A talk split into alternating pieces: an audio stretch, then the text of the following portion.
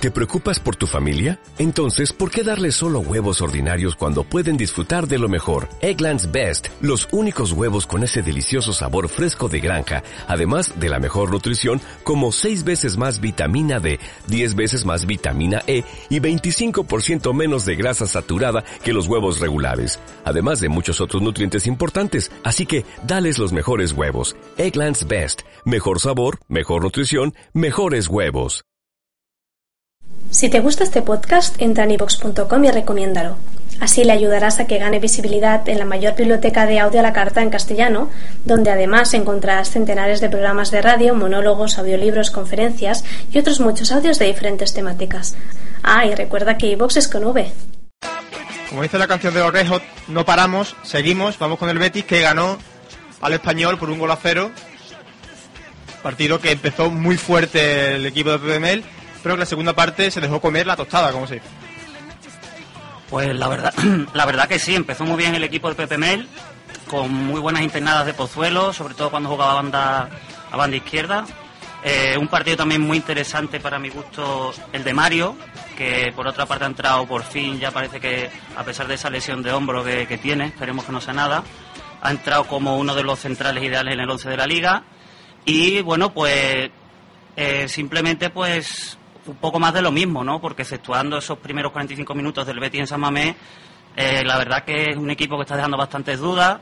Es cierto que han pasado muchas cosas, eh, interrupciones de liga, pero bueno, yo creo que ya es hora de que este equipo pues vaya cogiendo un rumbo, ¿no? Por fin Mario, como dice, como dice David, hace un buen partido, no se lesiona, no le expulsan. Hay central, pero claro, hay que hay, hay, tiene que reunir una serie de condiciones y de y de cosas para que para que el futbolista rinda porque tiene calidad y se vio el, partido en el que por cierto los centrales fueron los mejores del equipo bético. Una pena lo de Paulao porque se ve que va a ser la pareja titular junto con, con Mario eh, durante esta temporada en circunstancias normales. Sí. Eh, sí, vamos, lo, lo, que ha dicho David, estoy de acuerdo, la primera parte fue de fue del Betis con varias ocasiones claras por parte del equipo verde y blanco. Eh, un, un, español que tampoco se le puede pedir mucho. estamos viendo, lleva, me parece, un punto de, de 15 posibles, ¿no? Y la segunda parte sí, parece que se estiró un poquito más, pero no creo que fuera gracias al fútbol del español, sino que a que el Betis le falta algo, le falta intensidad, Juego, no sabemos el qué. No, un, patrón de juego no lo sabemos, pero la verdad es que el español tuvo sus ocasiones con sus dos tiros al, al palo. Gol, ese gol mal anulado por poco, pero bueno, tampoco pasa nada. Veces hay veces que dan y otras veces que quitan. Todo así, la vida, la vida está, está montada así.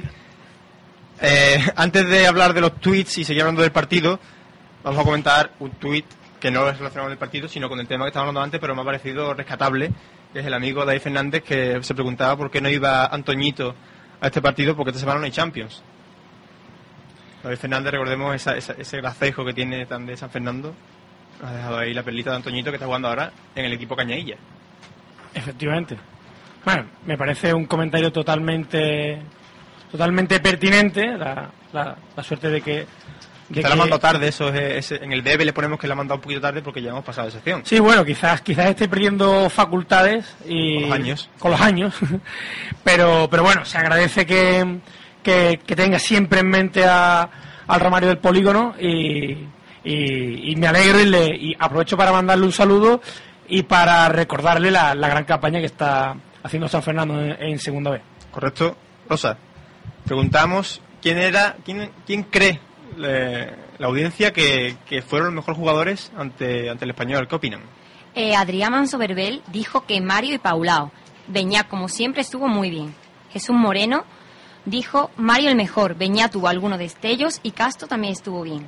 Manolo Santana fue eh, los tres centrales sin ninguna duda. Y para Antonio Carrasco, el mejor fue Nelson sin duda alguna. Es decir, se destaca la defensa, ¿no? Lo que hemos dicho, ¿no? Que por fin parece que el Betis ha encontrado el, estabilidad en la defensa, aunque en el próximo partido de Liga ante Atlético Madrid puede que formen Perkis y Dorado entre las bajas de posibles bajas de Paulao, de Sabida y la probable de, de, Mario que tiene un problema en la clavícula. Claro, y si encima mete el gol un defensa, yo creo que, que, hace bien la, gente resaltar a la defensa porque para mí fue lo que más me llamó la atención y lo que yo creo que salva un poco al Betis en estos dos partidos que, ha sumado seis puntos, no lo olvidemos, esto, esto es un juego de, de sumar puntos. El otro día sumó como sumó, pero sumó tres puntos, no le hicieron gol, el otro día tampoco le hicieron gol, y cuando ya hay varios partidos que siguen sin hacerte gol, pues ya la casualidad empieza a ser menos y evidentemente el trabajo que está haciendo Mel en defensa debe ser bueno, porque si no el Betis no sería un, un, coladero como podría ser y yo creo que realmente el Betis va de más a menos conforme avanzamos en la alineación, teniendo arriba, claro, el estileto de Rubén Castro, que no hay que olvidar que, que para mí, yo creo que para muchos es el mejor jugador de la plantilla. Pero creo que, que el Betis ha empezado bien en defensa y eso le está más que salvando la papeleta inicial, porque si el Betis mañana gana, creo que se coloca por delante del Sevilla y por delante de muchísimos equipos. Así es. Si gana, claro. Siempre el condicional lo ponemos. Hombre, yo creo que salvando el tan, perdón, el tan manido debate del 4-4-2 o el 4-3-3 y esa búsqueda del santo grial de un, un, un por fin un 11 que le dé un sistema de juego importante, lo más importante para mí creo que es que tanto Agra como Juan Carlos o los que jueguen de extremo ayuden atrás. Porque evidentemente uno de los problemas defensivos que le he visto yo al Betty, aparte de que evidentemente Agra no, no se le ven todavía las condiciones que había demostrado Jefferson Montero. Evidentemente queda mucha temporada y seguramente dará muchas alegrías, ¿no? Pero creo que es muy importante que en el Betis se aprenda a defender todo el equipo. sobre todo las dos bandas, perdón. Se aprecia, no, no, se aprecia esa, falta de solidaridad que, que apunta David, que una banda está compuesta por un lateral y un extremo, y si el extremo no ayuda al lateral a defender, como el lateral ayuda al extremo a atacar, algo falla la ecuación.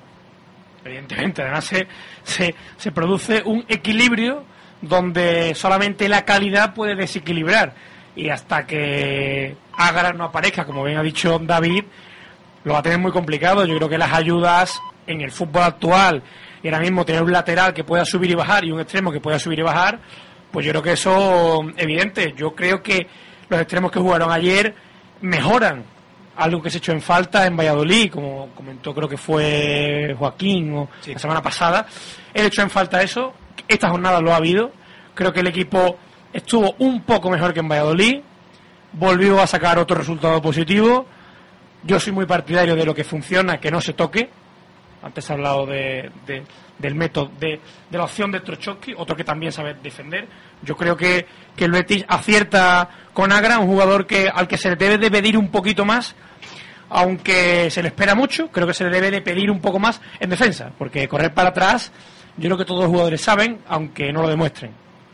Pues creo que además de la defensa, lo que son los laterales y centrales, también tenemos que mirar el portero, que de nuevo volvió a salir Cacho, que creo que ya se ha hecho definitivamente con el puesto de portero titular y volvió a dejar su portería su portería a cero, que también creo que hay que, que hay que recordarlo, que aparte de la defensa, que sí es verdad que Paula y Mario forman un buen tándem, pero creo que el portero también está ayudando y bastante a que el equipo no encaje ningún gol. Vamos a ampliar un poco más la tertulia de la voz deportiva. La semana pasada tuvimos ciertos problemas con, con, cuando nos pusimos en contacto con otros amigos de, de petición.net. Hoy parece que no hay problemas con el teléfono, así que José Manuel Boza, muy buenas. Hola. ¿Me oyes, Manuel? Hola, sí, te escucho flojito, pero te escucho. ¿Qué Buenas tardes. Eh, decía que teníamos esos problemas técnicos la semana pasada, esta semana parece que está todo bastante mejor. Sí. Así que, José Manuel, la semana pasada te iba a preguntar que el Betis estaba sumando victorias, en ese caso tenía dos, eh, dos victorias en tres jornadas. Sí pero que el equipo parecía que no funcionaba. Esta, semana, tercera victoria en cuatro jornadas, sin contar con el partido aplazado de mañana. Y el Betis parece que empezó ayer muy bien, pero se retrae y no, y no, y no acaba finalizando los partidos. Sí, parece que le falta un poco de, personalidad, digamos, para, para, poder llevar el partido y mantenerlo sin problemas. Eh, tuvo una primera parte buena, en la que, bueno, jugó como tenía previsto jugar, pero cuando salieron de la caseta el español pues prácticamente se comió al equipo bético y no nos marcó y empató el partido de milagro, ¿no? incluso cuando expulsaron al jugador suyo que, echaron, parecía que el que jugábamos con 10 éramos nosotros y eran ellos los que tenían el control absoluto del partido. Pero bueno, poco a poco el cansancio del equipo eh, catalán y, y parece un poco la recuperación del equipo con la salida de algún centrocampista más nos hizo llegar al final más o menos sin, sin mucho apuro y pudiendo haber ampliado el marcador. Se echa en falta esa, esa regularidad del equipo que hace falta para, para rematar los partidos. Eh, Hablábamos de, de la expulsión de, de- del español, de, de Guacaso, de Guacaso Mubara, que él, él es jugador del Villarreal, que debe ser expulsado mucho antes de, cuando se produjo la expulsión, sobre todo porque la lesión de el- esa entrada que, que provocó la lesión de Paulao, Sí. eh, la verdad es que era merecedora de, cartulina amarilla. ¿Cómo crees que, José Manuel, que va a, re- va a repercutir la lesión del brasileño? Hombre, Paulao es un jugador muy importante. Paulao desde que llegó el año pasado en invierno se ha pensado como el mejor central de la plantilla y, bueno, Dorado, que era un futbolista que el año pasado estaba teniendo unos problemas eh, impresionantes para mantener el tipo ¿no? con las delanteras rivales, en el momento que llegó Paulao mm, subió su nivel. ¿no? Pero Paulao es un un futbolista que hace bueno al que tiene al lado. Y si el que tiene al lado es Mario sin lesión y al 100%, es una pareja de centrales bastante bastante interesante. Veremos a ver eh, este hombre Perkis, a ver cómo, cómo rinde, porque bueno, en la segunda parte del juego el otro día no estuvo mal del todo, pero bueno, se le vio todavía un poquito un poquito indeciso y, y un poquito precipitado ¿no? con, la, con la pelota en los pies, pero sin duda la baja de Paulao se va a notar bastante. Sí, te quería preguntar también por Perkins, ¿no? Porque el internacional polaco debutó, dejó algunos detalles, pero se ve que todavía le falta eh, conocer el engranaje del Betis y, se notaba que era los primeros minutos con sus compañeros.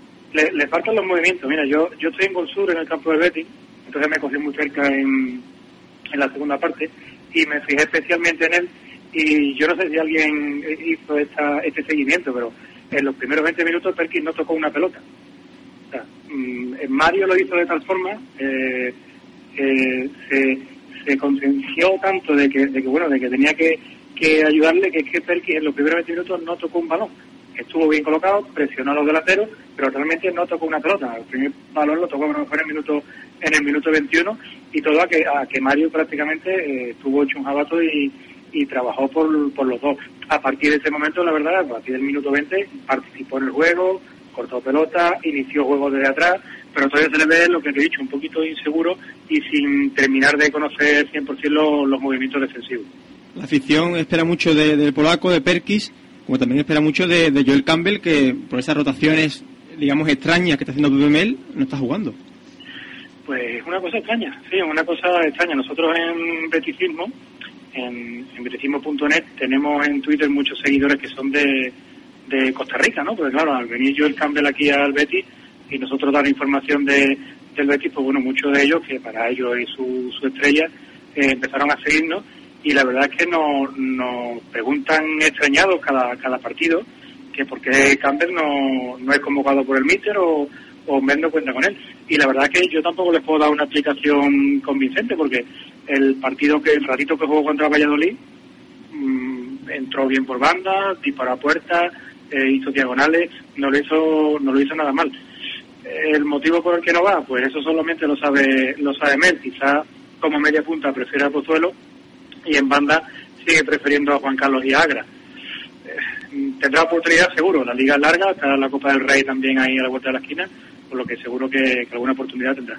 Sí, se hace un- está haciendo Pepe unas rotaciones que son más propias de, de grandes como, como Barça Madrid, que tienen la Champions, porque Juan Carlos pasa de jugar eh, todos los partidos de titular a quedarse en su casa, eh, Molina de ser el, el nueve goleador a, ni jugar un minuto ante el español, eh, lo, que hemos dicho, lo que hemos dicho, eh, Campbell se queda otra vez fuera de la convocatoria.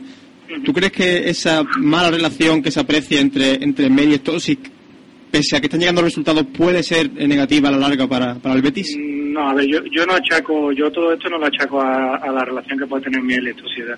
Mel no va a ser tan tonto de tirarse piedras sobre su propio tejado. Él sabe que si los resultados eh, van saliendo, él va a seguir ahí y la gente lo apoya. Yo eh, lo achaco más a lo que comenté la semana pasada, que yo creo que Mel aún no tiene...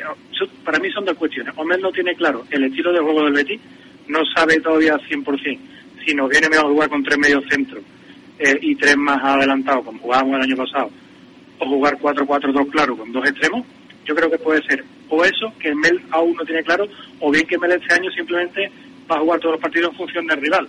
O sea, el español era un equipo al que claramente había que atacarles por banda, ¿no? Por los partidos anteriores que, que ha jugado en la liga, estaban claro que sus laterales eh, eh, eran eh, de los más endebles y un equipo al que se le, se le supera fácilmente, digamos, echándole, echándole el balón a las espaldas de los, de los laterales. Y optó por jugar por, con, con, extremos. Pero ya te digo que mm, también tiene un par de centrales que son dos centrales bastante rápidos, bastante fuertes, que se adelantan bien a la pelota y quizás ahí Molina eh, pues hubiera podido tener alguna dificultad, mientras que Rubén y Pozuelo, pues con la movilidad que tienen, los volvieron un poco un poco más locos, ¿no? Entonces, no sé si es que Mel no tiene claro el sistema de juego o simplemente que este año va a ir cambiándolo dependiendo del rival que tengamos que tengamos enfrente. Evidente esa oscilación de la que habla de Mel en cuanto a usar el 4-3-3 o usar el 4-4-2 en función del momento del partido o del propio rival, pero a mí me sorprende particularmente, José Manuel, el banquillo, por ejemplo, del otro día en el que solo estaban eh, jugadores defensivos, digamos, eh, Perkis y Alex Martínez, y un jugador como, como puede ser Cañas, sin una lesión aparente, a no ser que, a no ser que me equivoque, no está, entonces se hacen cambios como el de Nosa por Beñat, que no son precisamente para amarrar el partido, que es lo que demandaba. Sí, lo de Nosa mejor que lo comentemos otro día, porque la verdad es que eh, los comentarios desde la grada no eran muy muy positivos ¿no? para el jugador. las sensaciones que transmite no son buenas. Vamos a darle tiempo pues, a ver qué es lo que, qué es lo que realmente es y, ya veremos. Lo de Cañas yo tampoco me lo entiendo. También uno de los futbolistas que el año pasado ya con vosotros ya lo comenté, que era un futbolista que me gustaba mucho. Eh, este año, que parece que puede ser su año porque está alcanzando la madurez, tiene protagonismo dentro de la plantilla y se podía sentar. Para mí es un futbolista muy válido para jugar al lado de Beñat y Rubén Pérez cuando juguemos con el 4-4 con el 4-3-3 y después en un momento dado un recambio también para cuando nos falte algún central o, o algún jugador de defensa, es muy muy polivalente. Eh, como digo yo alguna vez, el que la lleva es el que la entiende y, la verdad, Mel este año cuenta con una plantilla un poquito más amplia que el año pasado y está haciendo este tipo de este tipo de rotaciones en las convocatorias. Seguro que, como te he dicho antes con Campbell, seguro que tendrá tiempo de entrar, seguro que jugará y yo creo que a Cañas en cuanto le den un par de partidos seguidos le va a costar trabajo sacarlo del equipo. Con esas bajas en defensa, José Manuel, para el partido de mañana, ¿qué previsión ves? Porque también es verdad que, el tiro de Falcao parece que también tiene ciertos problemas físicos que pueden le pueden impedir jugar el partido de mañana. Ojalá, la verdad, yo no soy de los que dicen que quiero ver al equipo contrario con los mejores. Si Falcao no viene, mejor para el Betis, eso, eso estamos claros. Falcao ahora mismo es un de los mejores delanteros, de los mejores nueve del mundo y si no viene mañana pues seguro que tendremos muchas posibilidades de no perder el partido o de, o de ganarlo. Mm, ojalá eh, ojalá no venga. Me gusta verlo, pero bueno, prefiero verlo en la tele cuando voy contra otro equipo y no y no enfrente y no enfrente nuestro. Nosotros tenemos nuestra baja en defensa de, de Paulao, eh, Mario está ahí un poquito renqueante, pero bueno, yo espero que sí, que Mario finalmente podrá estar y, y a ver quién lo sustituye, si Dorados, si Perkis, y el que lo haga, pues simplemente será que lo haga lo, mejor posible. Veremos qué, qué, papel hace el Betis ante, ante los colchoneros mañana, recordemos a partir de las nueve y media ese partido. El partido ante el español no fue precisamente un alarde de virtudes, pero el preludio de ese partido sí fue algo bastante especial para los partidos, para, los, para los aficionados béticos, perdón, porque fue ese homenaje a, a Rogelio. Sí, sí, sí, parece que, la, que con el anterior presidente, con Lopera, se, se rompió un poco con todos los jugadores. Yo he podido hablar personalmente con, con algunos de los, de los, de los futbolistas que ganaron la Copa del Rey 77 y bueno, y ellos ahora mismo pues están contentos porque parece que la, la nueva directiva, o, ya no nueva, sino la directiva que tenemos en estos momentos, está queriendo rescatar un poco todo el bagaje histórico que, que tenemos y, rendir un merecido homenaje a todos esos futbolistas que en su momento lo dieron todo por el, por el club. Sé de, primera mano que están contentos, que saben perfectamente la situación del Betis y que están intentando todos ayudar lo máximo posible y bueno, pues el Betis como entidad se lo está reconociendo en forma de en forma de homenaje y reconocimiento público. Es importante que duda cabe que, los equipos eh, respeten y elogien y, y agradezcan sobre todo la labor de, grandes mitos para sus entidades, como en este caso es, Rogelio. Sí, claro. José Manuel, muchas gracias por estar con nosotros. Te esperamos aquí en, el próximo programa, ¿de acuerdo? Muy bien, gracias a vosotros. Un, abrazo. Las palabras de, de José Manuel Boza, de beticismo.net. Rogelio es un futbolista, para Abrocho es bastante, bastante del Sevilla, ¿no? No conoce la historia seguramente, pero Rogelio es el único jugador, al menos que yo conozco, que ha marcado un gol sin siquiera eh, haber, haber puesto un pie en el campo. Ahí mismo están los oyentes ti- tirándose Ahí de, los pelos. Bueno, yo sé, yo sé que el Betis ganó un partido en los despachos, no sé si te refieres a ese No, partido. no, no, no, no, no, no te, no te me vayas, no te me vayas. Partido de liga en el Vito Villamarín, si no, Sí. si no me acuerdo, si no recuerdo mal. Sí. Hace ya bastantes años. Rogelio, una, una zurda, como se han visto, muy pocas en el Villamarín, en cualquier campo de, de Europa y del mundo. Yo no se lo he visto nunca, pero bueno. Sí, sí, sí. Ahí hay una, una hemeroteca bastante muy rica. Hay un cambio. Rogelio va a entrar, pero antes tiene que tirar un córner, por lo que no entra en el campo, sino que va directamente hacia banderín de córner. Levanta la mano, marca jugada y le pega directo y sin tocar, sin poner un pie en, en el verde, gol directo. Gol olímpico, gol olímpico. sin tocar el campo. Rogelio. Pero como, cual, como, como cualquier gol olímpico, ¿no? O- ya, pero la particularidad es que no Ah. llegó a entrar al campo antes de... Marcó un gol sin entrar en el campo. Ah, porque era el que salía. Efectivamente, hicieron cambio. Ah, y él se fue directamente por fuera Correcto. y la metió. Y, y subió al marcador y... Bien, Sí, incluso la aplaudieron incluso y dijeron y, y la afición gritó gol. No, no, me alegra. A mí Rogelio me parece... He leído estos días a, eh, a colación de, de lo que dices y a sabiendas del homenaje. Yo Rogelio me sonaba como jugador del Betis, lo respeto y, me- y no dudo de su calidad Lo y de esa particularidad. Como Joaquín era la semana pasada respetaba al rugby, ¿no? Ese, ese tipo de respeto. Por desconocimiento. El respeto por desconocimiento. No, no, no. Evidentemente yo no he tenido la suerte de... Yo respeto mucho el cricket también, por ejemplo.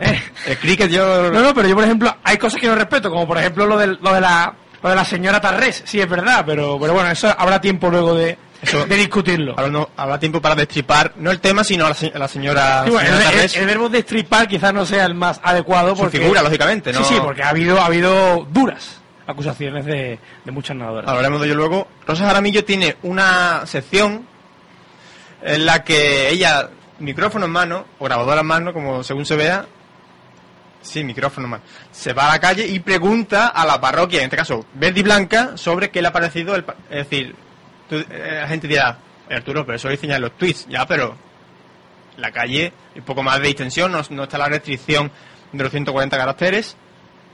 También le hemos preguntado no solo que qué le pareció el partido, sino que de- debía mejorar el equipo verde y blanco, que le sorprendió de las alineaciones y demás.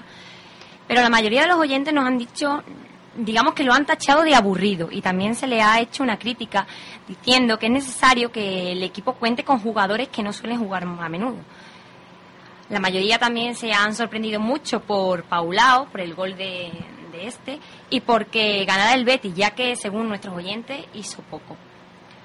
José María González Caro, No sé, ¿te parece? mm, Damos vamos paso. a escucharlo ahora, claro. Damos paso a los cortes.